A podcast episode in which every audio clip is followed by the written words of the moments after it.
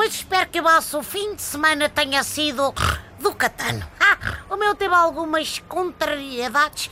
Estou a pintar a casa e a minha Idalina não me deixou escolher as cores da sala.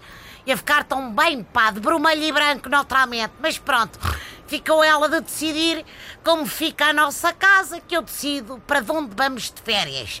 E confesso que estou indeciso. Não sei o que será melhor, se praia, se campo. Indeciso, José Manuel. Não tenho opinião. Faz-se já um prós e contras. Praia ou campo? O que escolher? Ai que susto! Sou Dona Fátima Campos Ferreira e tu entras assim de rompante na viatura.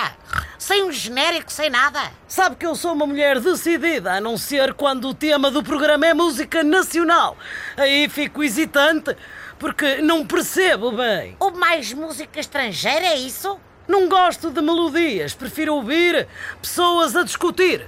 Um bom debate acalorado é música para os meus ouvidos. Mas diga-me, praia ou campo? Não sei, sou Dona Fátima, estou dividido. Sabe, no campo há muita bicharada, muito inseto. E também é mais quente e abafado. Então praia. Na praia, por outro lado, há perigos. Ondas grandes, escaldões, bolas de Berlim que podem estar estragadas, gelados derretidos. Quer dizer, assim também não me está a ajudar muito. Quer dizer, só há contras, não há prós.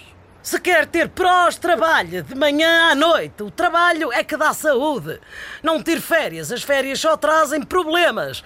Há mais discussões, mais intoxicações alimentares, mais divórcios, mais dinheiro gasto em restaurantes para turistas. Epá, com essa descrição até fiquei com vontade de me fechar em casa e ficar lá durante todo o mês de agosto.